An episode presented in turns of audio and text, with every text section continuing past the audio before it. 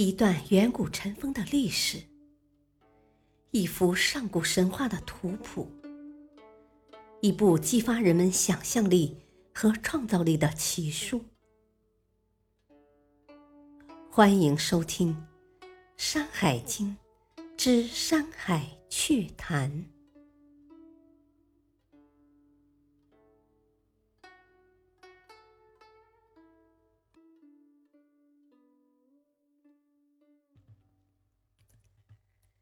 第三卷《海内西经一》，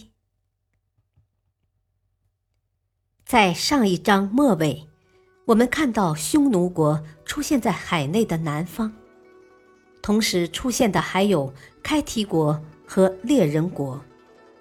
虽然它的方位在西北，开提国和猎人国我们也不熟悉，但我们还是会觉得奇怪。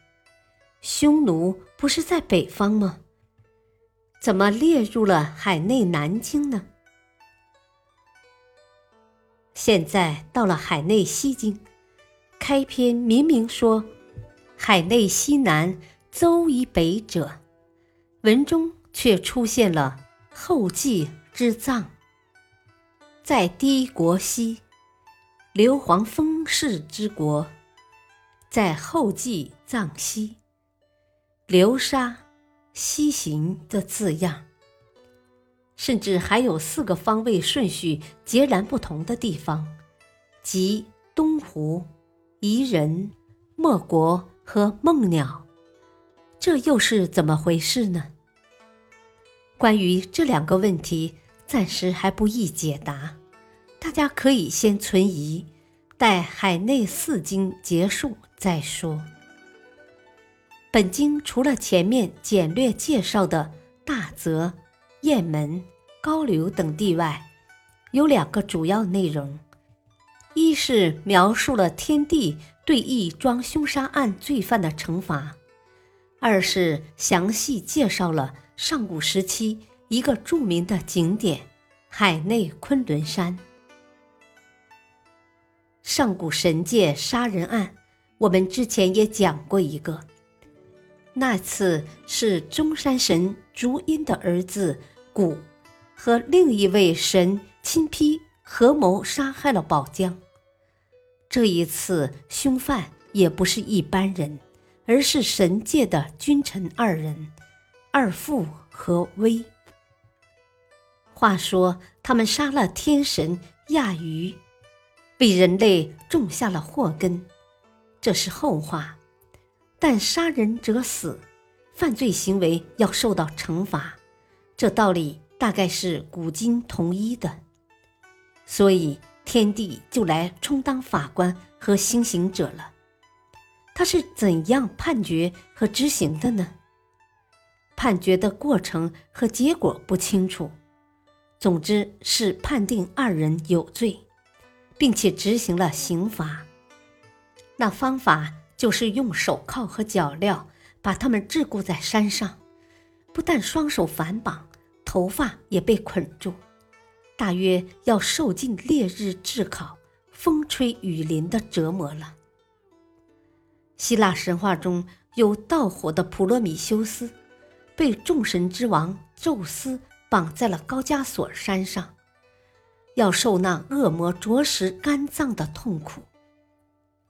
两种刑罚的方式很类似，看来东西方的神王、天帝都很喜欢把人绑在山上。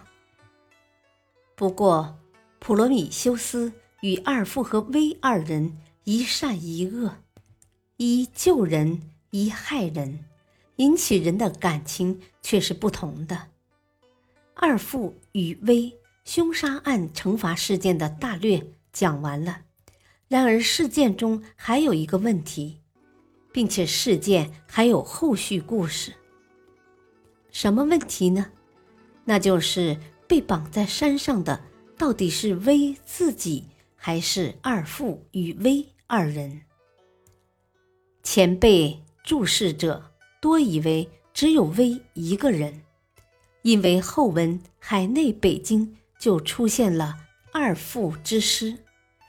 并且事件的后续故事似乎也证明了这一点。古书上有这样一段话：“汉基磐石，其中则危；流声逝时，群臣莫之。可谓博物，山海乃奇。”这段话讲的是什么故事呢？原来汉宣帝曾经派人在上郡发凿石头，当人开采一块大石头时，竟凿穿石头而发现了一间石室。石室中有一个人，全身赤裸，光着脚，披散着头发，绑在背后，一只脚还带着脚镣。这人。被送到京城，却没人知道他是谁。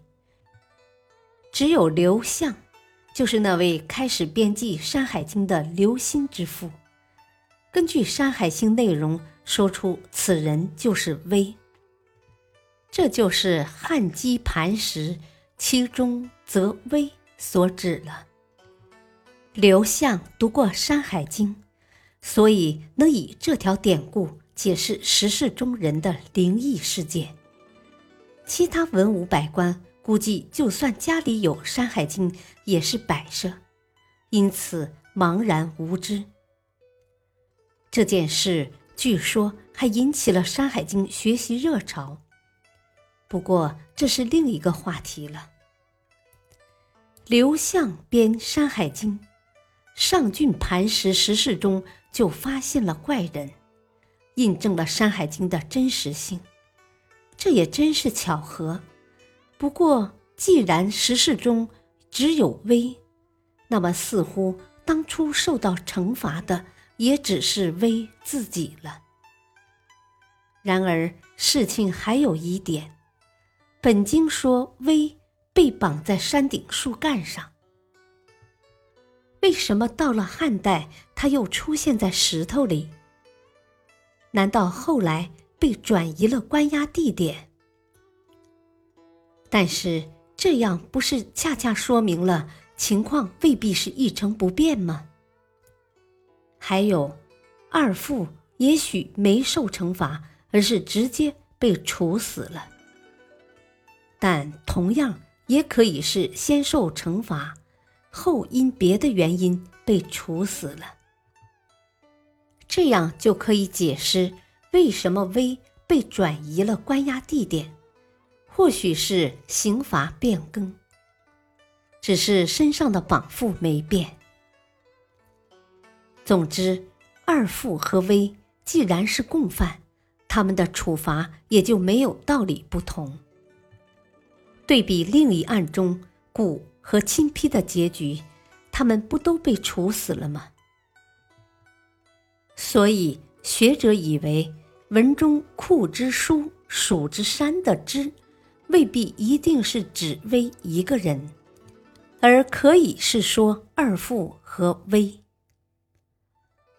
其实，我们说了这么多，只想说明：如果天地是一个公正的神明，那么刑罚似乎也该是公正的，否则天地。也就不过是个昏君，他的法律也不值得被尊重。